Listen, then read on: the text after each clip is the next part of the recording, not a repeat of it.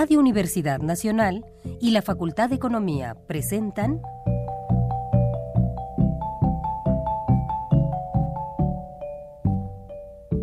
Los bienes terrenales.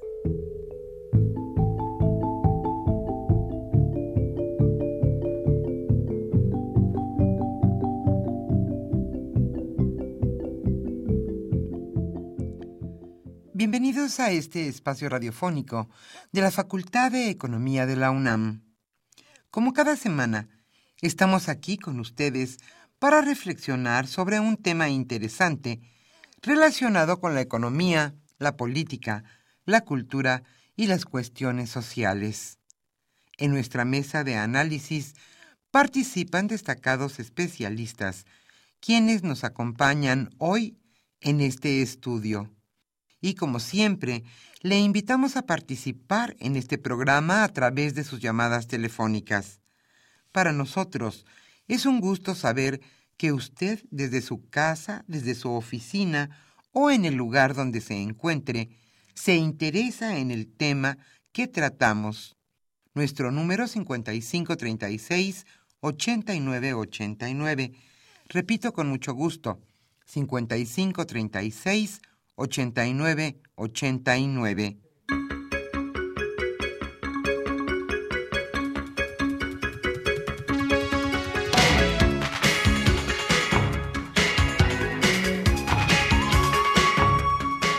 En esta agradable mañana de viernes aquí en la capital de la República, estamos nuevamente con ustedes en su programa Los bienes terrenales.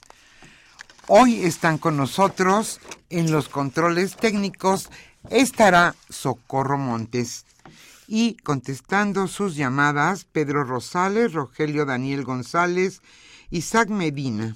Yo soy Irma Espinosa y los acompañaremos los próximos 58 minutos. Hoy abordaremos un, un tema sin duda importante en la agenda nacional. Hoy hablaremos sobre los desafíos ambientales del crecimiento económico. ¿Por qué en nuestro país se daña tanto el ambiente? Hoy está con nosotros el director de la Facultad de Economía, el maestro Eduardo Vega López. Él charlará con Rafael Buendía García de este tema sin duda importante, desafíos ambientales del crecimiento económico. ¿Por qué se dan casos en nuestro país de manglares que se destruyen? ¿Por qué en las pirámides hacen un centro comercial? ¿Por qué quieren hacer un segundo piso en la avenida Chapultepec para poner comercios? ¿Por qué una asfaltadora en la delegación Coyoacán queda parada y el parque prometido no se lleva a cabo. Todos estos temas y más hoy en Desafíos Ambientales del Crecimiento Económico. Es un gusto para este programa que el director de nuestra facultad, la Facultad de Economía y especialista en temas ambientales, Eduardo Vega López, esté aquí en este programa. A usted, amable Radio Escucha, como siempre, le invitamos a participar a través de sus llamadas telefónicas. Para nosotros es siempre un gusto que usted participe en este programa. Nuestro teléfono 5536 8989. Y ahora sí iniciamos con la economía durante la semana.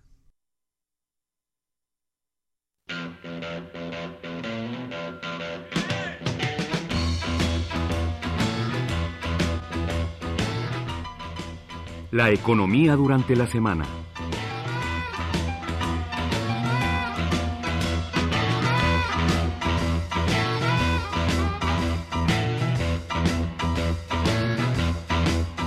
Baja el Banco de México su pronóstico de crecimiento. La previsión de crecimiento de la economía para este y el próximo año fue reducida en medio punto porcentual por el Banco de México. La acción es el resultado de una esperada disminución en las exportaciones y la persistencia de bajos precios del petróleo, y se expresará en una menor generación de empleo formal. Esto lo señaló Agustín Carstens, gobernador del Banco Central. El recorte en la previsión de crecimiento no guarda relación con el anuncio de la Secretaría de Hacienda de reducir 132.300 millones de pesos al gasto público de este año, ni con el incremento de medio punto en la tasa de interés de referencia. Esto lo señaló también el gobernador Carstens.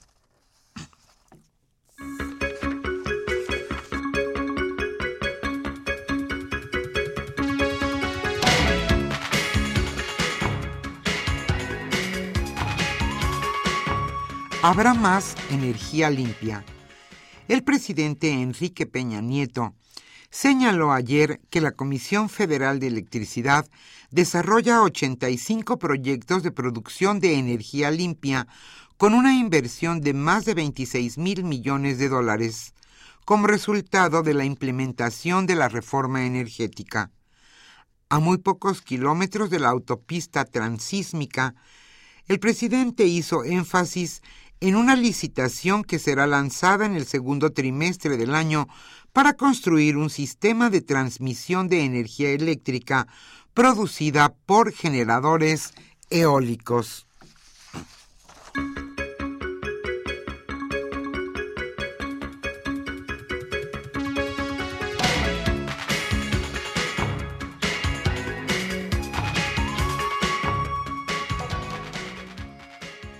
¿Cómo afectará la reducción de 100.000 barriles diarios de petróleo en producción? El recorte de 100.000 barriles diarios de petróleo que anunció Pemex para 2016 afectará a los municipios y estados que hoy reciben una parte de la renta petrolera. La calificadora Moody's, que tiene en revisión a la baja la calificación de la petrolera, encontró que por este por esta baja en la producción, los ingresos del país mermarán 3%. Para este año, el presupuesto de egresos de la Federación estimó que ingresarían a las arcas públicas 600 mil millones de pesos que serían repartidos entre las entidades. La reducción petrolera le restará 20 mil millones de pesos a esta meta.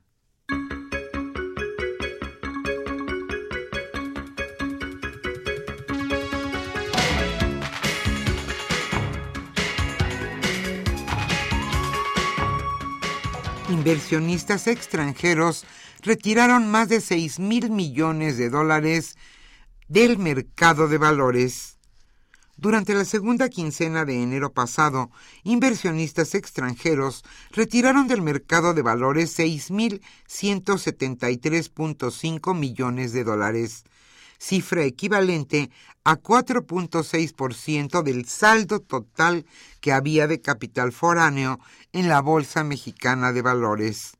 Esa salida de capitales coincidió con una fuerte demanda de divisas en el mercado de cambios del país, que concluyó entre el 17 y el 19 de febrero, cuando el gobierno inyectó en una sola jornada dos mil millones de dólares de la Reserva Internacional para atajar la tendencia devaluatoria del peso.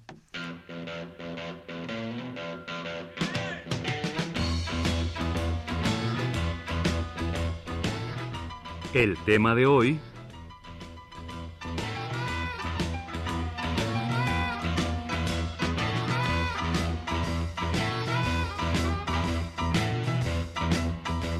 Antes de iniciar nuestra mesa de análisis con el tema desafíos ambientales del crecimiento económico, quisiéramos invitarle a una actividad importante que se realizará la próxima semana en la Facultad de Economía. Se trata de la Semana de la Mujer e iniciará el lunes 7 de marzo con la conferencia Violencia de Género. De género continuará con Monólogo Loco Después, el miércoles 9, violencia en el noviazgo, el jueves 10, autoestima y su relación con la violencia. Todas estas actividades se realizarán en, la, en el aula magna Jesús Silva Herzog de la Facultad de Economía y serán a las 12.30 algunas y solo una, el monólogo Loco Amor, a las 12 horas. Queda usted cordialmente invitado. Y ahora sí, iniciaremos nuestra mesa de análisis. Como señalamos al inicio de este programa, el tema que hoy nos ocupará es desafíos ambientales del crecimiento económico. Hoy Rafael Buendía García charlará con el director de nuestra facultad, la Facultad de Economía de la UNAM, el maestro Eduardo Vega López, economista y sin duda especialista en cuestiones ambientales. A ellos dos le damos la bienvenida en esta mesa de análisis del programa Los bienes terrenales. Y a usted, amable Radio Escucha, como siempre, le invitamos a participar en este programa a través de sus llamadas telefónicas. El libro que hoy estaremos obsequiando se titula A 20 años del Tratado de Libre Comercio. Los coordinadores son Eugenia Correa y el maestro Antonio Gasol. Le invitamos a participar.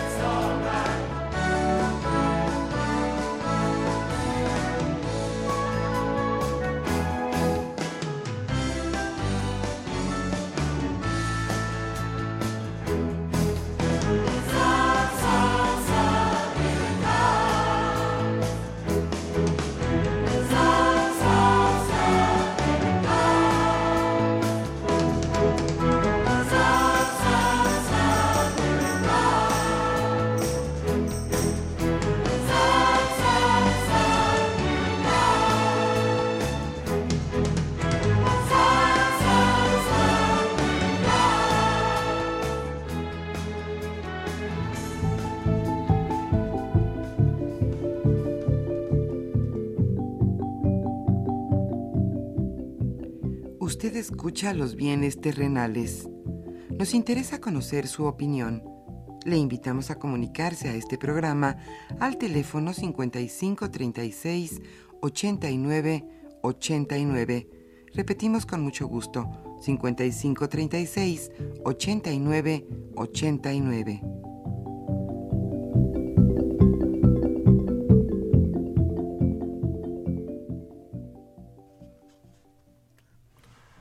Buenos días, buenas tardes, queridos radioescuchas.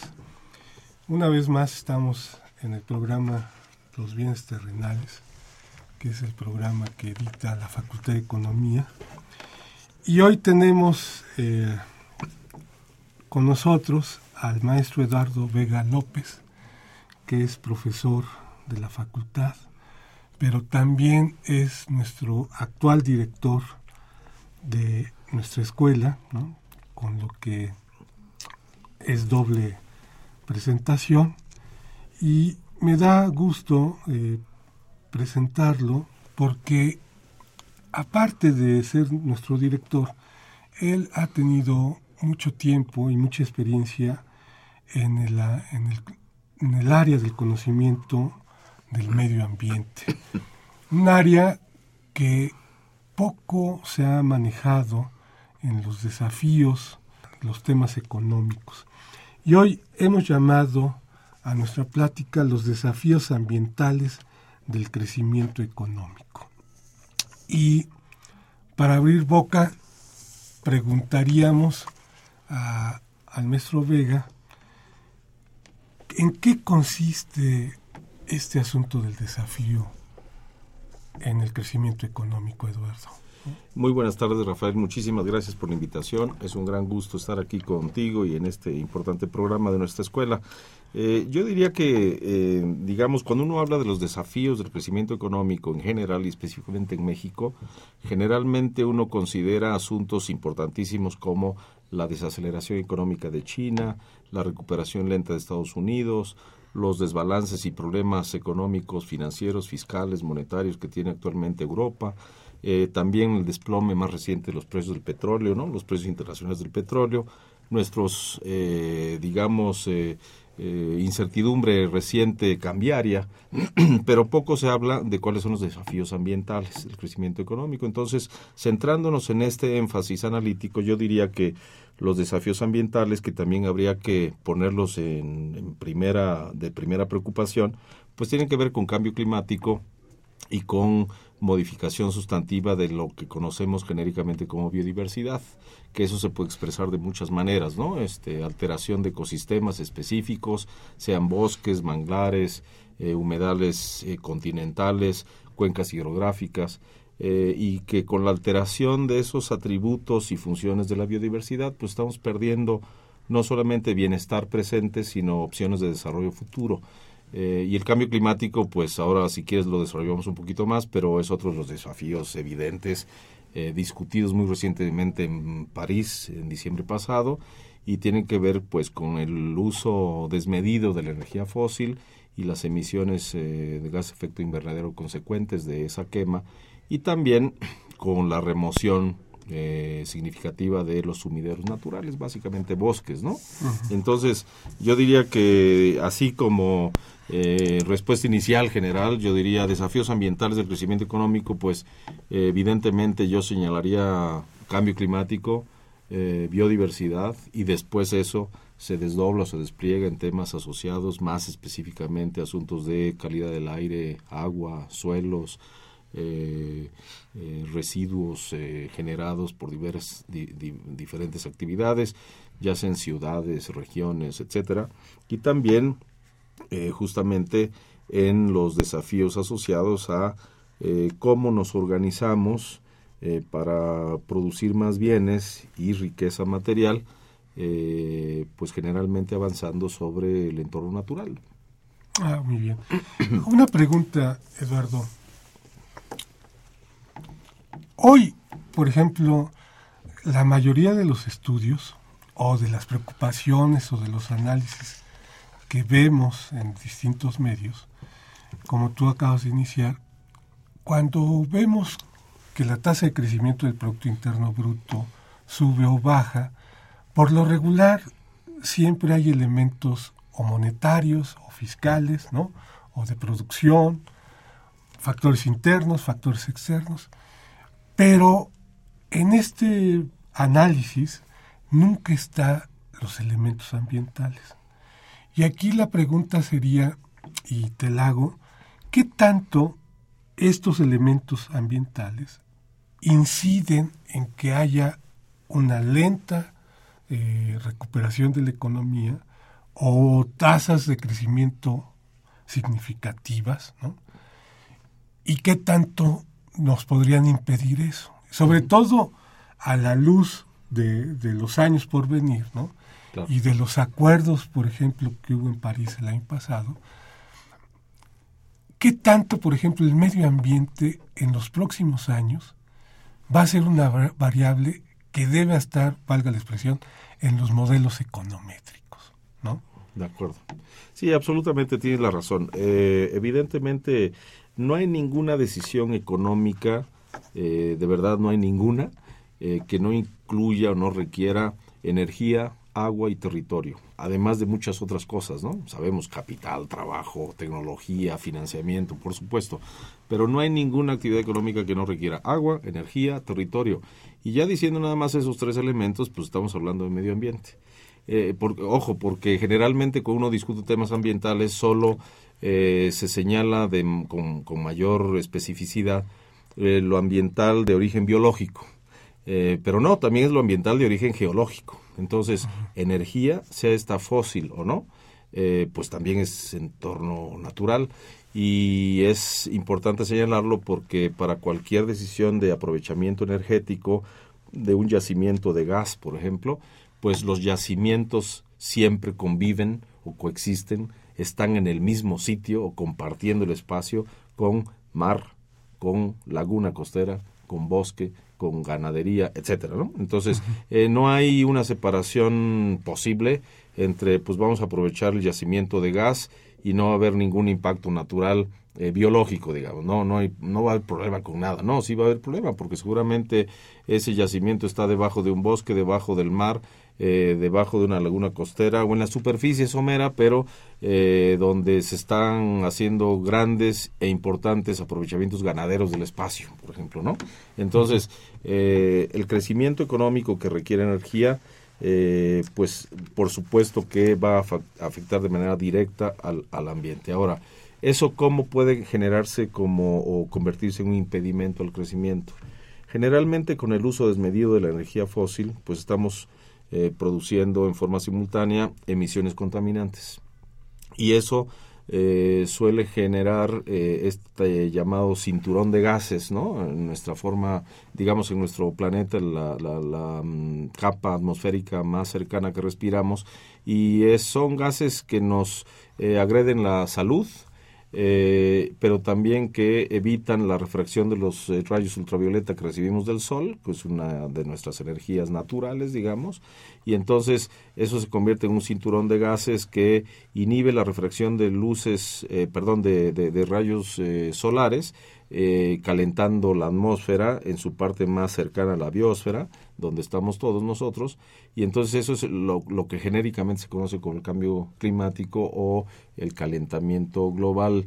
Eh, y en, la parte más cercana, la que sí se convierte en aire que respiramos, que también emitimos eh, contaminantes por ese, esa quema desmedida de, de, energía, pues también digo, se, se traduce en afectaciones en la salud pública. Entonces, cuando uno correlaciona eh, crecimiento económico o consumo de energía vis a vis morbilidad y mortalidad, ya hay estudios rigurosos que hacen no solamente una correlación positiva, sino una causalidad de muerte o causalidad de enfermedad crónica y masiva eh, en la población humana eh, y también en los ecosistemas eh, ligadas a los contaminantes. Entonces, si nos preocupa, y creo que debe de preocuparnos cada vez más, la salud de la población, pues ahí tenemos que discutir cuál debe ser entonces nuestra nueva matriz energética. Eh, y en un primer momento a lo mejor eso se, se, se, endereza como una restricción al crecimiento. Pero la idea no es decir no al crecimiento o crezcamos menos, aunque sé que hay posturas de ese carácter, pero al menos la mía no sería esa, ¿no? Sino sí crezcamos, pero discutamos y encontremos nuevas formas de aprovechamiento energético de la energía fósil y simultáneamente vayamos migrando nuestra matriz energética hacia energías renovables, hacia energías eh, denominadas menos contaminantes. Usualmente se les refiere como limpias, aunque no, no haya realmente energía limpia, pero sí unas energías muchísimo menos contaminantes para evitar que los costos sociales del crecimiento asociados a la contaminación se conviertan en una restricción al crecimiento. También podemos poner un ejemplo sobre agua. Eh, para discutir nuestra agricultura mexicana. Eh, sabemos nosotros como economistas en México era hace todavía unos 25 o 30 años, eh, digamos, la participación porcentual de la agricultura en el PIB nacional era de 6 o poquito más de 6%, hoy día suele ser poco más de 3%.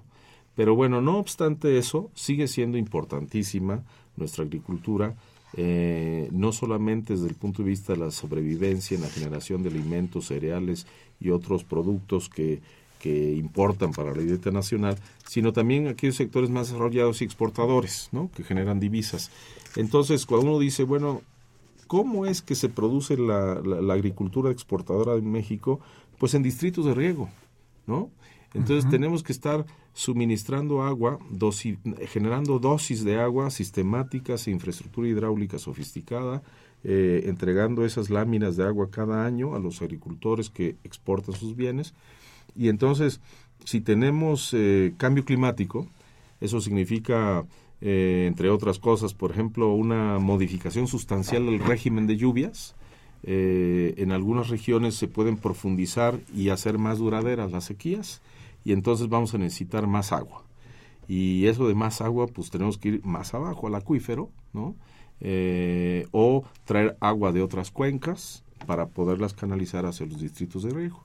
Entonces, el cambio climático, que he puesto dos énfasis, eh, uso excesivo de energía y afectaciones en salud pública, o este otro de eh, agricultura, ya sea de, digamos, distritos de riego y de exportación, con alta necesidad de agua eh, en, esa infraestructura, este, pues pueden verse afectados por los problemas asociados al cambio climático, a los temas ambientales y convertirse en restricciones del crecimiento. Entonces yo creo que tenemos que discutir cómo debemos hacer una mejor política hidroagrícola, que yo creo que es una discusión que no hemos eh, señalado con la insistencia que debemos los economistas, y eso pasa no solamente por discutir distritos de riego, su cobertura hidrológica, eh, la infraestructura y la inversión para el mantenimiento, reparación, operación de la misma, sino para la cobranza del agua. Como sabemos, el pago de derechos del agua en México para uso agrícola es igual a cero. Y ese igual a cero eh, beneficia mucho y creo que debería de seguir beneficiando a los campesinos de muy bajos ingresos, que tienen más bien esquemas de sobrevivencia. Me parece que está bien que subsidiemos a productores y perceptores de muy bajos ingresos, pero no veo una eficiencia económica ni una, claro, una equidad social con el cobrarles eh, el metro cúbico de agua consumida en distritos de riego muy prósperos exportadoramente hablando eh, y cobrándoles cero el agua, ¿no? Entonces, esa discusión, aunque entiendo que es polémica, me parece que conviene darla en el país. Ahora, ahorita que decías la matriz energética y el modelo económico, para los próximos años, según tu experiencia, Eduardo, ¿cómo debería estar basada la economía mexicana? Porque parece ser que nosotros tenemos una estructura económica que se empezó a desarrollar con actividades del siglo XIX, ¿no? como la textil, por ejemplo, la de los alimentos manufacturados, la madera, y después venimos con una estructura de una industria del siglo XX, que como la automotriz, la industria petrolera, pero en el siglo XXI, tomando estas consideraciones del medio ambiente y las restricciones, ¿qué tipo de estructura tú crees que vamos a tener, perdón, en los próximos 50 años? que quizá no la vaya a ver yo, ¿no? Ni yo, pero, pero sí nos debemos de preocupar en el presente para tomar mejores decisiones, ¿no? Exactamente. ¿Qué tipo de estructura económica debe estar? Eh, sí, yo creo que eh, justamente esa es otra discusión importantísima. Mm, ¿Cómo eh, podemos identificar hoy nuestra matriz energética y cuál debiera ser nuestra transición energética para tener otra matriz energética en 25, 30 y 50 años, ¿no? Entonces, hoy, por supuesto, lo que sabemos es, digo, para no dar cifras exactas, sino más bien gruesas, un 12% aproximadamente eh, tenemos de energía hidroeléctrica, ¿no? Electricidad generada con fuerza mm, de caudales eh, hidrológicos, ¿no? Eh, y esas fundamentalmente el sur-sureste.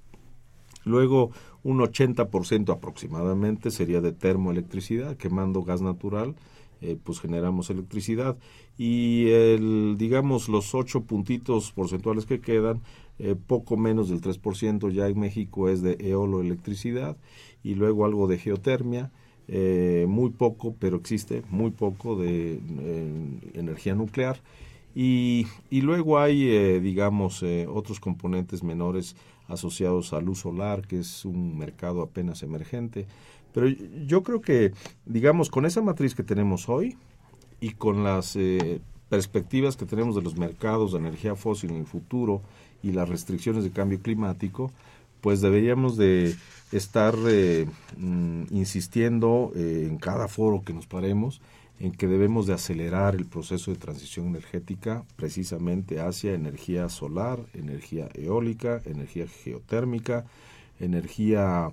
Eh, yo he insistido mucho en el punto, pero no, no hay mucho avance en el país ni mucha discusión, pero yo diría metano eléctrica, ¿sí? Eh, la, la, la electricidad base metano me parece que es una buena opción dado nuestro perfil de ciudades, que tenemos ciudades medias y grandes muy considerables. Eh, nuestro sistema urbano nacional eh, llega a un número aproximado de 385 ciudades en el país, de las cuales, debido a sus procesos de conurbación territorial y funcional, eh, representan 59 zonas metropolitanas, donde nos guste o no, pues se genera muchísima basura eh, y no hemos sido capaces de em, consolidar una política ambiental de pasar del viejo esquema que todavía es vigente de limpia pública y recolección de basura a otro que fuera de gestión integral de residuos municipales y su separación con los peligrosos y una, eh, un tratamiento muy diferenciado entre unos y otros. Entonces, mientras debemos de insistir la, la, la, la necesaria preocupación por manejar de mejor manera eh, los residuos peligrosos, los sólidos municipales los podríamos utilizar para producir energía eléctrica. Eh, sí y solo si diseñamos imaginativa e institucionalmente adecuado, eh, diseñamos con Comisión Federal de Electricidad este, convenios de cooperación energética entre ciudades y CFE.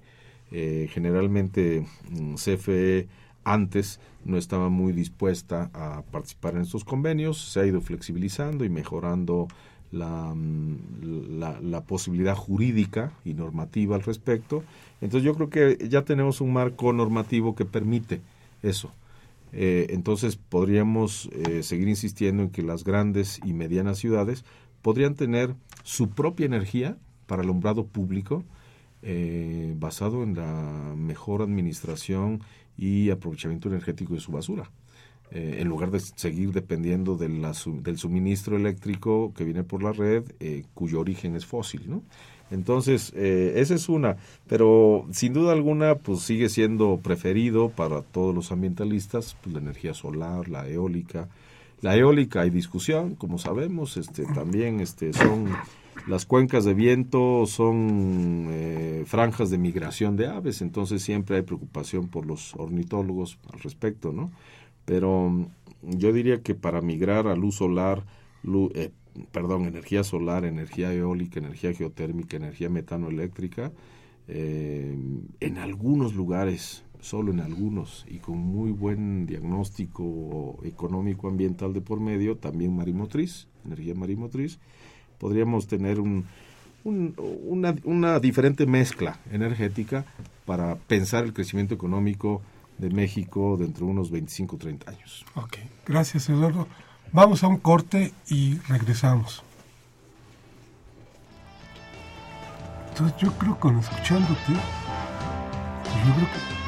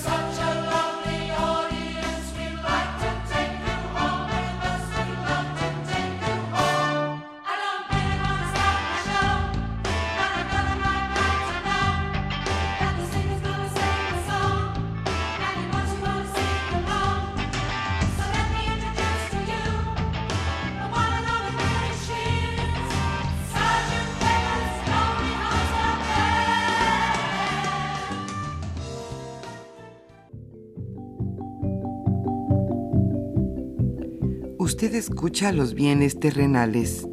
Nos interesa conocer su opinión. Le invitamos a comunicarse a este programa al teléfono 5536 89 89. Repetimos con mucho gusto, 5536 89 89.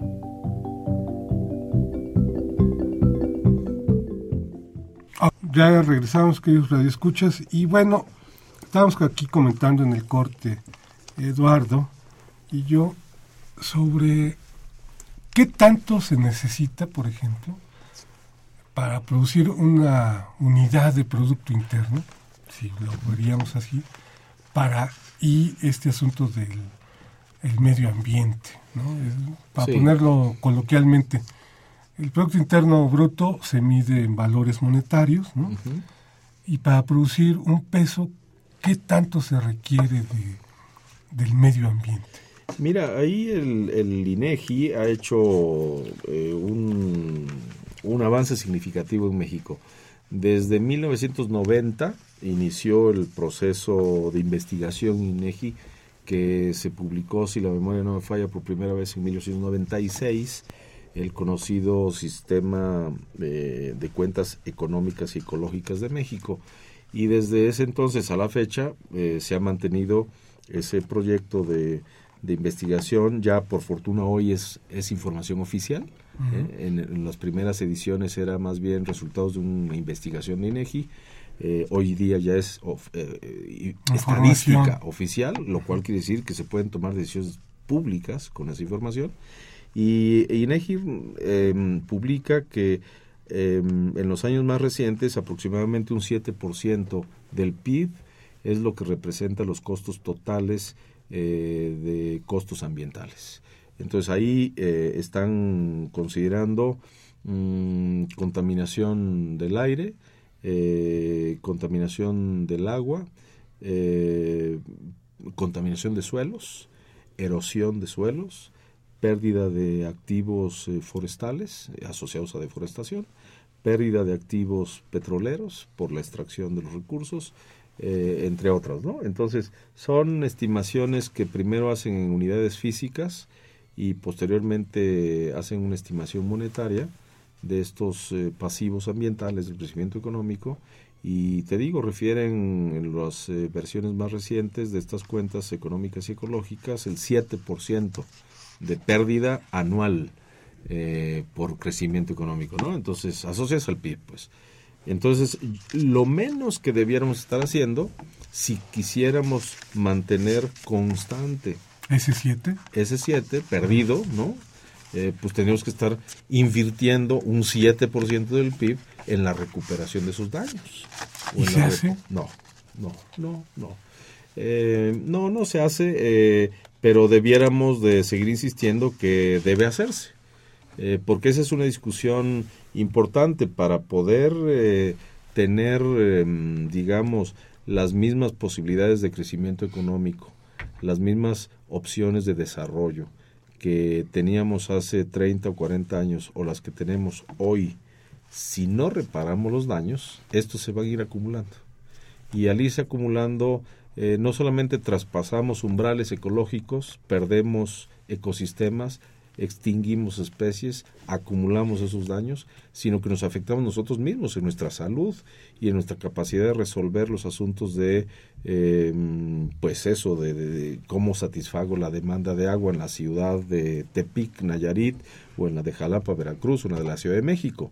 Eh, cada vez cuando uno se plantea esas preguntas, lo primero que hace uno es este, ver lo que decide Comisión Nacional del Agua y eso es, pues primero veamos el acuífero, si ya no hay mucha agua en el acuífero o se hunden los terrenos por sobreextracción, pues veamos si hay manantiales disponibles cercanos, si no los hay, pues qué eh, fuente superficial y si no es suficiente, pues vayamos a otra cuenca para traer el agua. No es el caso de la ciudad de Monterrey y este proyecto que a mi parecer es bastante perverso desde el punto de vista ambiental e hidrológico, de llevar agua del Pánuco hasta la ciudad de Monterrey. Eh, más de 400 kilómetros de distancia, eh, haya lo que haya de ese punto donde potencialmente van a llevar el agua del Pánuco hasta la ciudad de Monterrey, pues va a haber un daño ambiental, ¿no? Habrá que construir infraestructura hidráulica para llevar ese caudal. Son más o menos 5 metros cúbicos por segundo de agua, lo que le daría de agua a la ciudad de Monterrey. La pregunta es si no se puede resolver eso desde, otro, desde otras fuentes. Eh, porque si no, pues como que sigue sin importar el ambiente, ¿no? Necesitamos agua, pues es indudable, somos más personas eh, y si va a haber más crecimiento, seguramente aunque haya ahorros de por medio, mejor uso tecnológico del agua, eh, podría requerirse más.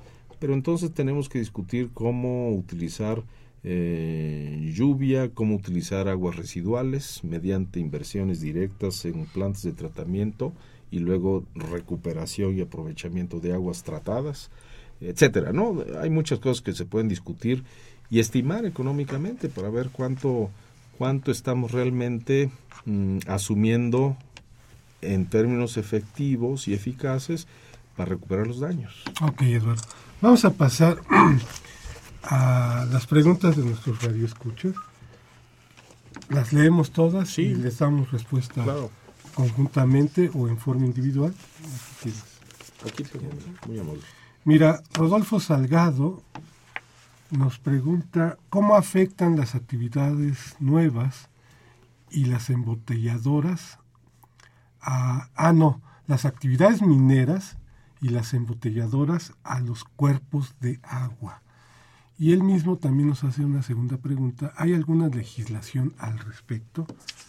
El licenciado Avilés nos hace varias preguntas y dice, ¿qué se puede hacer para regular el daño ambiental que producen las los grandes capitales? Una segunda pregunta, ¿por qué Pemex no produce gasolina para el consumo interno? Que bueno, es otro, otro índole. ¿Quién aprovecha las subastas de dólares? Bueno, es otro asunto. Ahorita recuerden, mi querido licenciado Avilés, que estamos en las cuestiones ambientales. Eh, Rubén Reyes, ¿cómo se puede aplicar el óptimo de Pareto para un crecimiento económico sustentable? Ya esta es una pregunta muy técnica. Eh, Alfonso González, ¿qué acciones está llevando México para reducir sus contaminantes? Eh, la arquitecta Matilde Ursúa de López de Tlalpan dice, existen estudios sobre el efecto que la contaminación ambiental tiene en la salud, sobre todo en las zonas urbanas. Qué bueno que abordan estos temas sobre el medio ambiente. Gracias, doña Ursúa. La señorita Úrsula Martínez pregunta, ¿por qué siempre se anteponen criterios económicos a los ambientales? En el caso del manglar en el sureste, el que está... Tajamar. Ándale, ¿no? Y la explotación petrolera en todo el país, también el abuso de los hoteles sobre las playas, que son todos los mexicanos, y ellos no se les apropian. ¿Por qué no hacemos algo o no hay este, normatividad al respecto? La señora Lucrecia Montemayor, ¿son eficaces las leyes ambientales para evitar el crecimiento industrial y comercial dado que contaminan los recursos hídricos y agrícolas del país? José María Loreto, ¿qué hacer en el transporte público en el Distrito Federal? Son los que más contaminan y a los que nadie multa. ¿Es el transporte público o el privado el que más contamina? Los dos, pero el que más contamina es el privado. Dice Ulises Servín, diversos estudios señalan que el nuevo reglamento de tránsito contribuye al aumento de la contaminación ambiental. ¿Qué opina el maestro Vega? Bueno, también el instituto este del maestro del Premio Nobel de Química también dijo algo. Sí, el Centro Mario Molina. Exactamente. Eh, Jesús Ríos dice, ¿cuáles fueron los principales acuerdos de la reciente conferencia sobre cambio climático celebrada en París? Ah, Arturo Báez ¿Cuál va a ser el efecto de los cambios ambientales en relación a la reducción del presupuesto de las grandes empresas de Pemex y CFE? Bueno, usted es un screwball, ¿no? Pero. Ah, Armando Cruz Rojas. El gobierno tiene los medios para resolver de manera económica y eficiente la contaminación por parte de las maquilas. que es otro tema.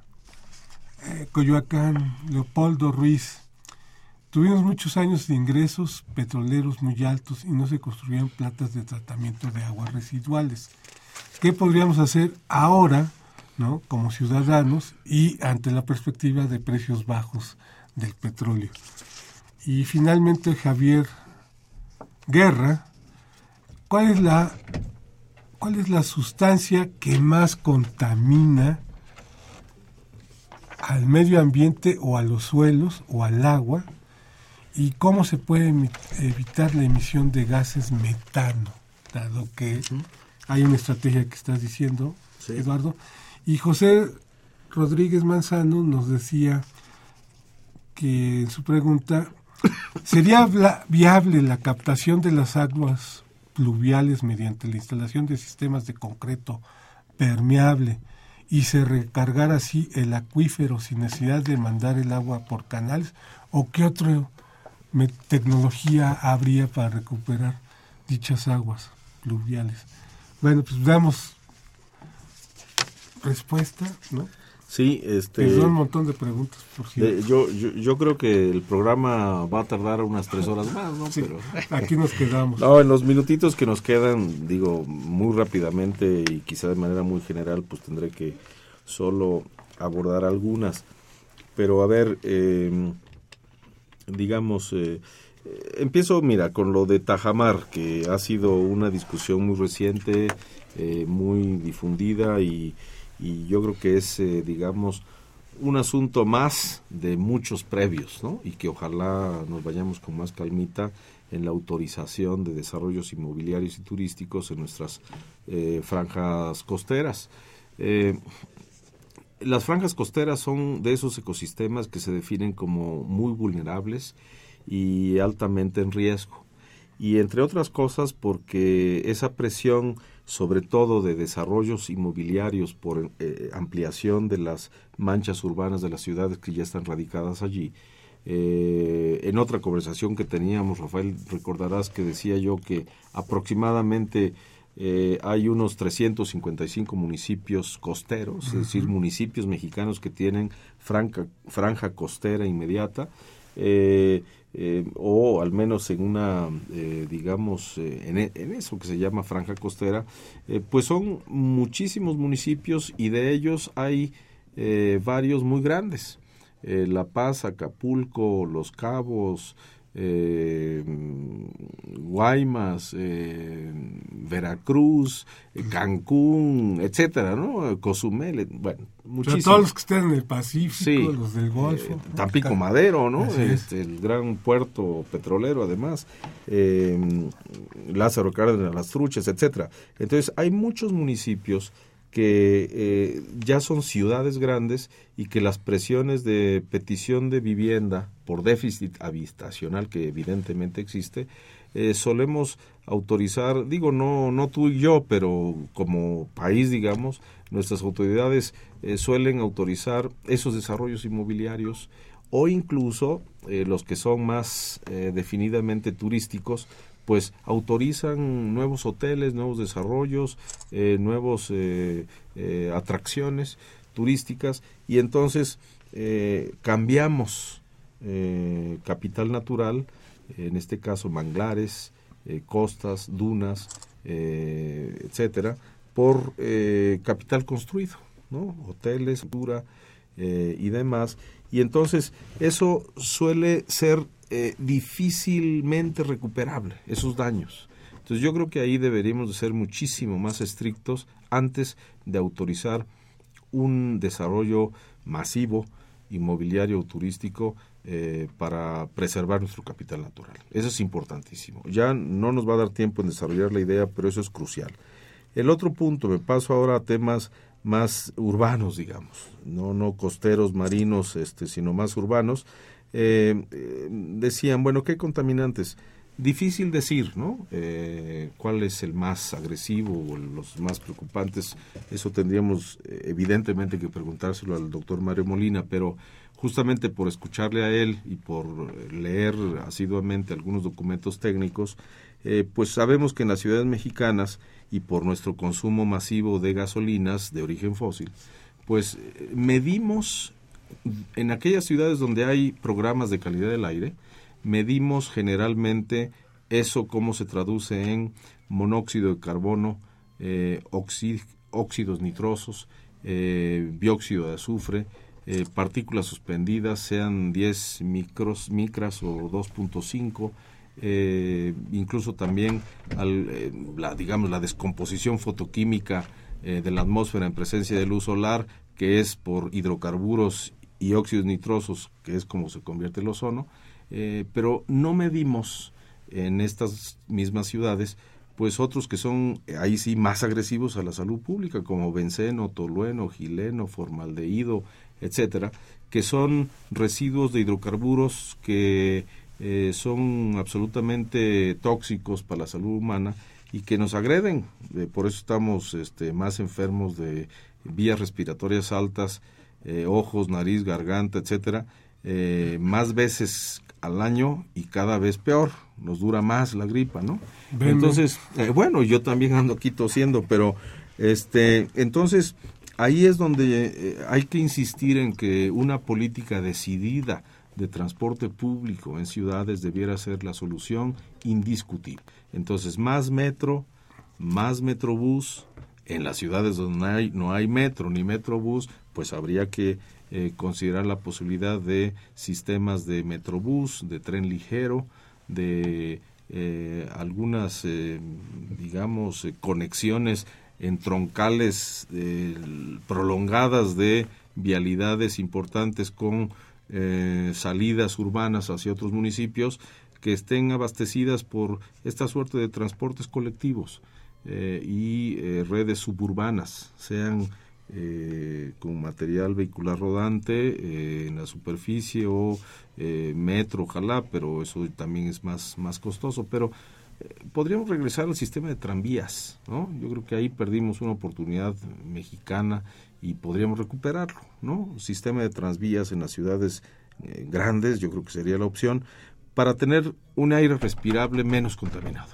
y tener mejor salud pública y entonces no estar agobiados por si debemos de mm, eh, preocuparnos de qué estamos respirando. ¿no? Eh, el transporte colectivo siempre será una muy buena salida. A ver, otra generalidad que pudiera responder en estos minutitos. Mm, lo que decían en relación con eh, las, las plantas de tratamiento, eh, por supuesto, las plantas de tratamiento de aguas residuales yo creo que debería de ser una buena estrategia para, primero, eh, hacer inversión pública en mejor colecta de aguas residuales.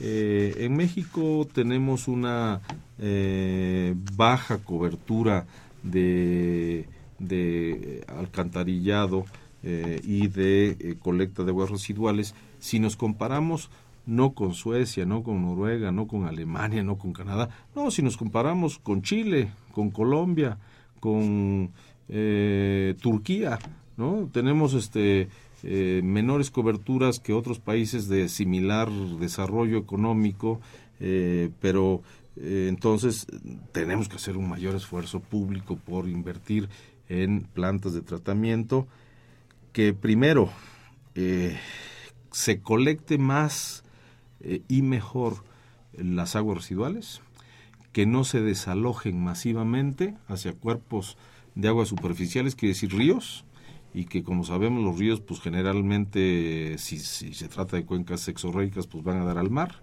Entonces muchos ríos van a dar al mar las aguas residuales de todas las ciudades o de muchas ciudades de México. En, en lugar de eso pues podríamos parcialmente y en forma gradual eh, ir recolectando mejor el agua residual conduciéndolo no al río, sino a las plantas de tratamiento, recuperando así caudales importantísimos, con menor presión al acuífero, con menor presión a las cuencas hidrográficas, con menor presión al trasvase de aguas, y eh, podríamos ir haciendo números de cuáles son las inversiones requeridas para este tránsito también de mejor aprovechamiento de los recursos hidrológicos del país. ¿no? Entonces sí tenemos muchos desafíos ambientales al crecimiento, agua, energía. Una pregunta, Eduardo. Sí. para que no se nos vayan, y ya para cerrar, Sí. para que no se vayan nuestros radioescuchas, y antes le agradezco a la señorita Leal, que hay un proyecto de tratamiento de residuos, contactaremos a la Facultad de Contaduría, y bueno, los fel- te felicita por que eres una persona experta en este tema, la maestra de la fuente. Este, Gracias. para que no se vayan nuestros radioescuchas con una Sí. tenemos eh, ya llegamos al punto de no retorno es decir todo ya está mal y por lo tanto nos va a ir como ese mundo feliz de Huxley o escuchándote si invertimos en esa transición de la matriz energética es posible que entonces podamos crecer correctamente, por un lado, y con tasas de crecimiento significativas. Si es que invertimos en este tipo de transporte, Sí. si es que invertimos en este tipo de industria de tratamiento, ¿no? Y etcétera, etcétera.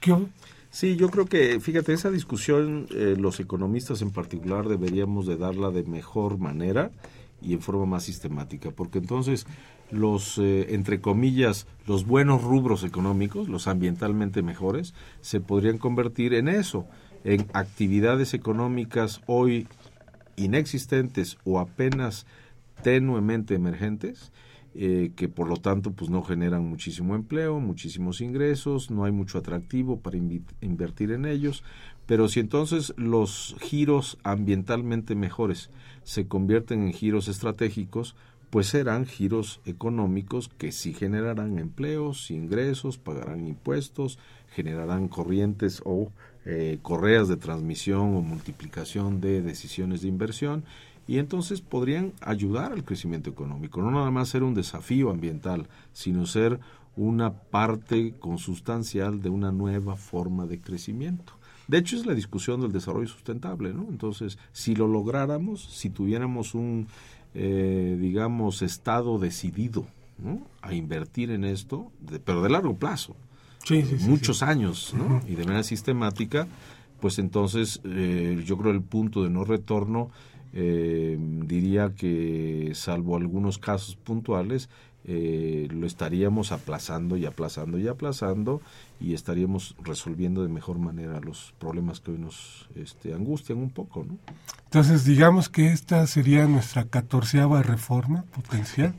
Pues sí, tal vez la reforma ambiental. Y, y tal vez la que este, necesitamos con urgencia para eh, reorganizar nuestra economía, ¿no? Reorganizarla estructuralmente y de largo plazo.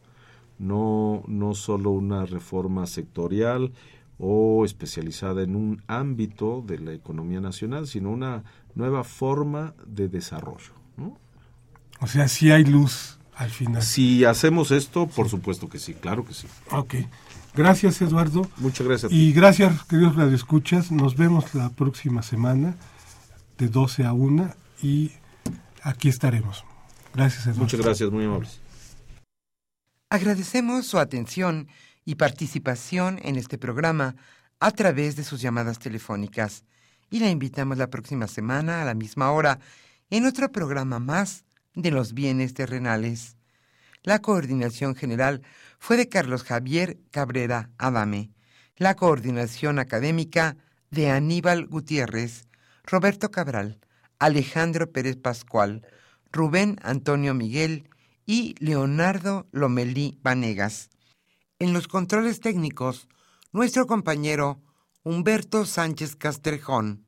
Y en la voz y producción, su amiga Irma Espinosa, quien se despide de ustedes y le desea un agradable fin de semana.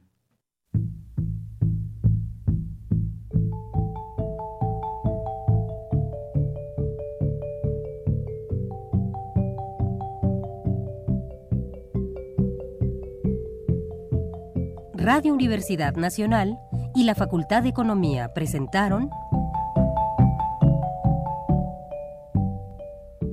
Los bienes terrenales.